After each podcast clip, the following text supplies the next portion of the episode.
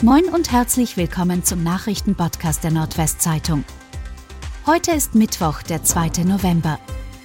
Und das sind die regionalen Themen. Oldenburger Marschwegstadion wird mit knapp 4 Millionen Euro aufgerüstet. Die Stadt Oldenburg will knapp 4 Millionen Euro in das Marschwegstadion investieren, um einen Spielbetrieb unter professionellen Bedingungen zu ermöglichen. Allein die Errichtung einer Flutlichtanlage schlägt mit 2,5 Millionen Euro zu Buche. Zudem müssen alle Bereiche des Stadions ausreichend beleuchtet sein, wenn Spiele während der Dunkelheit stattfinden. Der DFB schreibt zudem eine Videoüberwachungsanlage vor, die einen Blick auf den Platz vor den Tribünen, die Zuschauerwege und auf die Zuschauerplätze erlaubt. Auch Einzelsitze mit einer höheren Rückenlehne sind vorgeschrieben.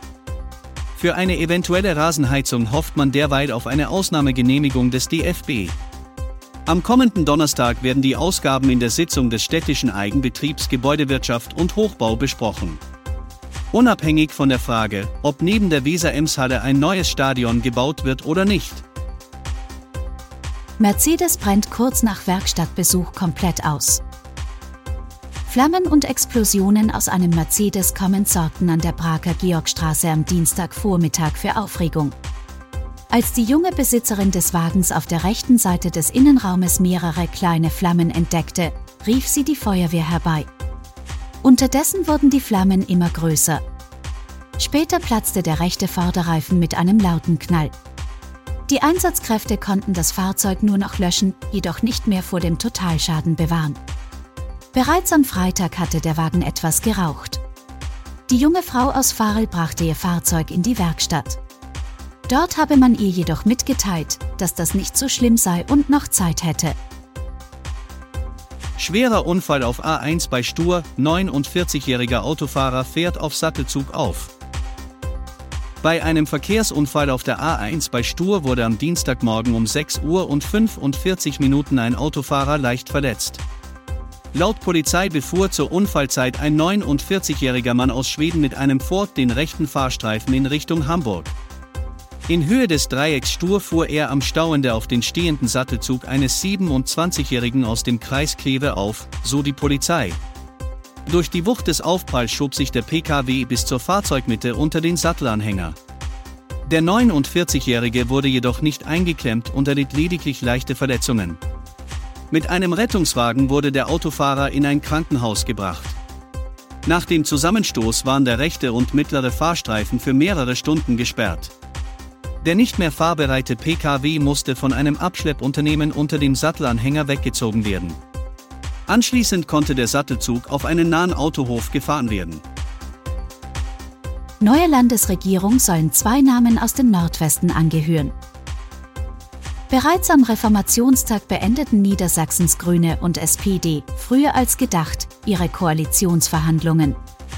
Heute wurden die ersten Personalien bekannt gegeben. Mit dabei sind unter anderem Hanna Naber aus Oldenburg, die neue Landtagspräsidentin werden soll.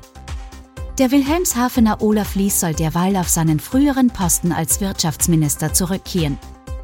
Der Sozialdemokrat und jetzige Umweltminister hatte diesen Posten bereits von 2013 bis 2017 inne und übernimmt ihn von dem gescheiterten Weil-Herausforderer Bernd Althusmann. Die designierte Stellvertreterin von Weil ist Julia Willier Hamburg. Sie soll außerdem als zukünftige Kultusministerin für Schulen und Kitas zuständig sein. Boris Pistorius soll für eine dritte Amtszeit als Innenminister im Amt bleiben. Warnstreik der IG Metall bringt einige Beschäftigte im Nordwesten auf die Straße. Vor der nächsten Verhandlungsrunde in der Metall- und Elektroindustrie weitet die IG Metall-Küste die Warnstreiks aus. Am Dienstag schlossen sich unter anderem Beschäftigte des Kabelwerks Was König und Walter in Ramsloh den Warnstreiks an. Auch bei Bröte Heizung in Rastede fand eine Kundgebung statt. Die IG Metallküste fordert 8% mehr Geld bei einer Laufzeit von 12 Monaten für die 130.000 Beschäftigten der norddeutschen Metall- und Elektroindustrie. Die Gewerkschaft hatte zuvor angekündigt, die Warnstreiks in den nächsten Tagen auf alle fünf norddeutschen Bundesländer auszuweiten. Mehrere tausend Beschäftigte aus 15 Betrieben waren zu den Arbeitsniederlegungen am Dienstag aufgerufen. Am 10. November ist die vierte Verhandlungsrunde in Hamburg geplant. Und das waren die regionalen Themen des Tages. Bis morgen.